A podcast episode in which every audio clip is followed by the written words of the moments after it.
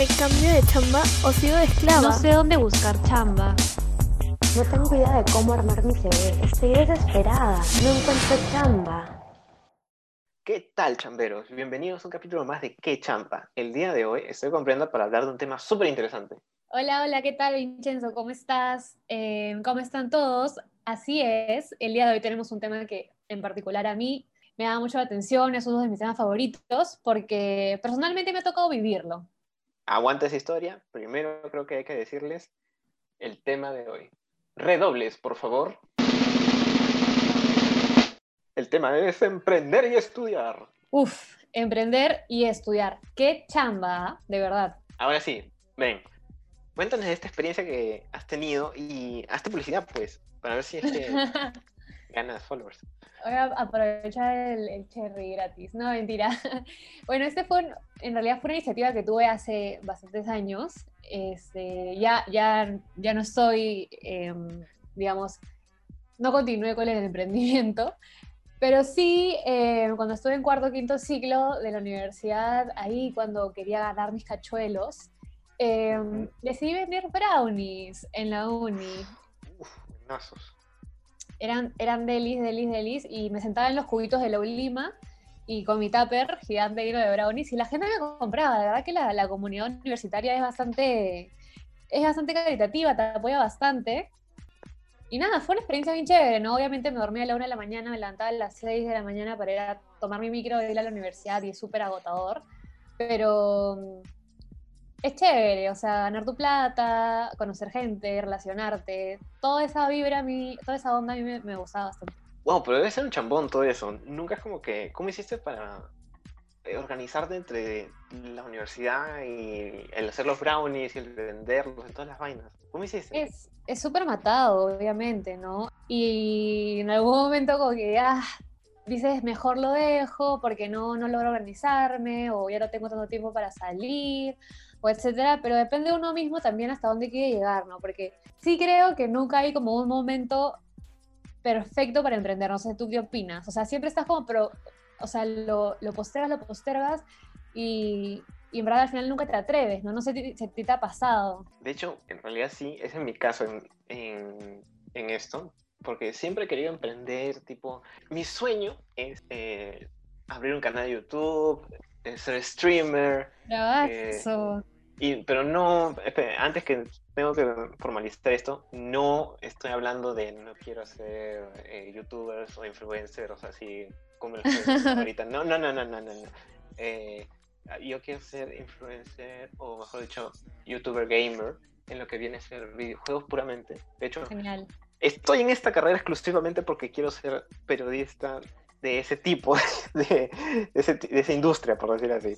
De que mi sueño Claro. es, es eso. Pero siempre he tenido ese tema con el que, pucha, ya, ah, inicio mi stream a las 9, 9 y media de la noche, donde hay más gente, y, pero pucha, tengo una práctica calificada, un control al día siguiente a las 7 de la mañana, y estoy como que Claro. dormir, hacer, dormir, hacer. Y por eso nunca me he llegado a organizar bien. O sea, es, esa es mi culpa. Nunca he llegado a organizarme bien, nunca he llegado así. Siempre lo he puesto para el próximo ciclo, en verano, etcétera, pero es eso. Es- Claro. Nunca me he balanceado. El dar el primer paso siempre es, creo que las cosas más difíciles, ¿no? O sea, tomar ese riesgo, lanzarte y, y ver qué pasa, creo que es una de las cosas más complicadas al momento de emprender, ¿no? Concuerdo contigo, sí, tal cual. Para tener un poco más de luz sobre este tema, más allá de nuestras experiencias, creo que es súper interesante poder conocer la perspectiva de, de otro emprendedor o emprendedora. Y en esta oportunidad tenemos a un invitado muy, muy querido por la Universidad de Lima, por la comunidad ulimeña. Un ícono, más que una persona muy querida, un ícono de esta universidad. Y el negocio que más extraño, creo, de la universidad, o la cosa que más extraño es el producto que vende este chico, que son sus panes con pollo. Uf, los mejores panes, definitivamente. Ese chico, o sea, es un capo, es un capo. Yo lo conozco desde el colegio porque él vendía pancitos en el cole. Imagínate. Ah, su madre, chivolo. desde recontra chivolo, es un emprendedor innato. Entonces, nada, pues ya no lo hagamos más larga y hay que presentarlo, ¿qué te parece? Ok, perfecto. Entonces, Con ustedes, Ángel Altamirano, más conocido como Chico de los Panes. Hola, hola, ¿qué tal? ¿Cómo están? Buenas Hola, tardes. Ángel, ¿cómo estás? ¿Qué tal? Hola Ángel, ¿qué tal? Un gusto tenerte con nosotros. Bueno, cuéntanos Ángel, nosotros sabemos que eres un emprendedor súper conocido en la Universidad de Lima por tus deliciosos panes. Pero nos da mucho saber qué te motivó a emprender. Bueno, Brendan, eh, al principio la verdad es que no sabía lo que estaba haciendo exactamente, no sabía que era emprender y que exactamente era, por así decirlo, montar un negocio de verdad. Creo que lo que simplemente pensé en su momento era que tenía que vender un producto y tenía que sacar una ganancia económica que valiera tanto la pena que, digamos, podría pagar mis estudios. Claro, o sea, fue un ensayo-error, digamos, ¿no? Como que ir probando cuál era el producto eh, que realmente a ti te salía súper bien para vender algo de calidad. Claro, claro. Mm. Eh, pero, ¿cómo es que tu negocio se ha adaptado a esta nueva normalidad que vivimos? Bueno, el tema de la pandemia fue, fue algo que obviamente a todo el mundo le agarró de sorpresa. Y a decir verdad, a, mi, a la mía tampoco, a mi empresa no le, digamos, no le agarró desprevenidamente de la misma forma que a todas, ya que al ser yo una compañía que depende directamente de la universidad y sus clases presenciales, técnicamente mi, mi- mi empresa se fue hacia abajo. Entonces, yo creo que la realidad me dio una cachetada y me dijo, Ángel, tienes que adaptarte a los nuevos tiempos, ya que si no vas a desaparecer. Eh, ahora haces más catering, no tanto en el, en el tema de. Tampoco haces, haces como que delivery para ciertas personas, etcétera. Bueno, mi política estos meses ha sido de que sea donde me pida el cliente, voy a terminar yendo ahí. Así, incluso si me piden desde San Miguel o desde Surco o La Molina, yo digo que voy a tener que ir para que todo el mundo pueda probar mis petipanes. Nunca ha sido problema para mí el transporte. Buenísimo, Ángel. La verdad es que la coyuntura, de hecho, nos ha hecho o sea, pensar nuevas formas de llegar a nuestros públicos, ¿no? Y, y ahora con las clases virtuales, bueno, tú tienes ese negocio de las clases presenciales, ¿no? Pero ¿te ayuda de alguna forma eh, tener las clases virtuales a organizar tu tiempo entre tu emprendimiento y la universidad? ¿Cómo hiciste siempre para organizar ambas cosas, ¿no? Y, y que tengan éxito. Bueno, la verdad es que si antes, digamos, entre comillas, tenía más dificultades con el tema del emprendimiento, creo que las clases virtuales lo han terminado facilitando, porque en realidad, contra todas las críticas que, digamos, se podría tener de, de las deficiencias de un sistema virtual, creo que a mí personalmente como emprendedor me conviene demasiado ya que puedo estar a la par que estoy con mis clases virtuales, puedo atender alguna emergencia que tenga que ver con mi emprendimiento. Eh, entonces, yo creo que las clases virtuales me han, digamos, he sabido equipararlas a la par con el trabajo. Eh, una de las cosas, estos cuatro o cinco cursos que estás llevando ahorita, eh, ¿estás sirviendo para poder potenciar o sea, tu emprendimiento? Sí, sí, de todas maneras. Sobre todo yo estudiando comunicaciones es una rama bastante útil en lo que refiere a emprendimiento, sobre todo por redes sociales, ya que estoy aprendiendo, digamos, herramientas de animación o herramientas, digamos, de edición, incluso un par de estrategias también de, marketing que he sabido utilizar. Y sobre todo creo que preguntarle a los profes como que qué tal lo, está- lo estoy haciendo, ¿no? Y, y también...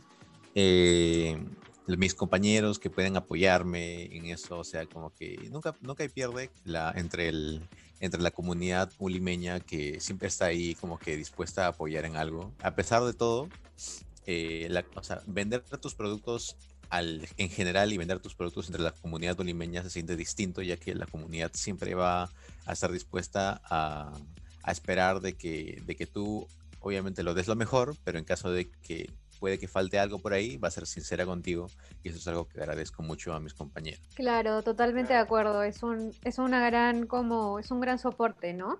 En verdad, mil gracias por compartir, Ángel. Pero eh, todavía no te vayas, que nuestros chamberos nos han dejado algunas preguntas sobre este tema en nuestro Instagram y nos encantaría que nos ayudes a responderlas. Creo Claro. que son preguntas que realmente todo el mundo quiere saber. ¿Te parece si vamos con la primera? Claro. Eh, la primera es, ¿qué consejos le darías a alguien que quiere iniciar un emprendimiento? Bueno, yo le diría que, que se ponga a intentarlo, porque sé que es medio cliché esto, pero en realidad uno nunca sabe a, a menos que no, le, no lo intenten, ¿no? Porque puede que tu idea de negocio sea algo que creas que no funcionará y que sí que va a haber alguien más grande que tú que lo ha hecho mejor. O sea, hay que ser, hay que ser no solamente inteligentes a la hora de, de emprender, sino también hay que ser valientes. Entonces tú dirías que una, la clave de, del, éxito, del éxito que has tenido hasta ahorita es en parte la terquedad que has tenido, la creatividad que has tenido de cómo presentar el producto y el empezarlo. Sí. El conjunto de esas tres. Sí, sí, bá- básicamente, ¿no? Buenazo. Eh, Brendis, la segunda pregunta. Algo que nos, sí, algo que nos preguntan, nos han preguntado bastante, ¿no? Es cómo, cómo tú ves el futuro de tu empresa, cómo es el futuro del chico de los panes. Bueno, ciertamente, si vuelve a haber otra, otra pandemia y no, nos- no nos morimos todos, creo que el, el chico de los panes tiene futuro como empresa de catering. Yo, yo creo que, que en, en temas, digamos, de diversificación hay un montón por hacer en el chico de los panes, no solamente en tema de petit panes, sino también en empanadas, en, digamos, en otro tipo de sándwiches, quizá con sándwiches capreses, sándwiches veganos. Podría también haber como que es, eh, bocaditos para eventos como quinceañeros o bodas. O sea, de todas maneras hay un montón de cosas también como que promociones, no solamente de, de- de los productos en sí, sino también de cómo se presenten. ¿no? Genial. Muchísimas gracias, Ángel, por, por compartir. Gracias a todos por escucharnos. Ángel, eh, por favor, déjanos tu, tu cuenta de Instagram para que te puedan seguir y te puedan hacer los pedidos por ahí, tal vez. Sí, claro. Eh, yo tengo mi cuenta de Facebook, El Chico de los Panes.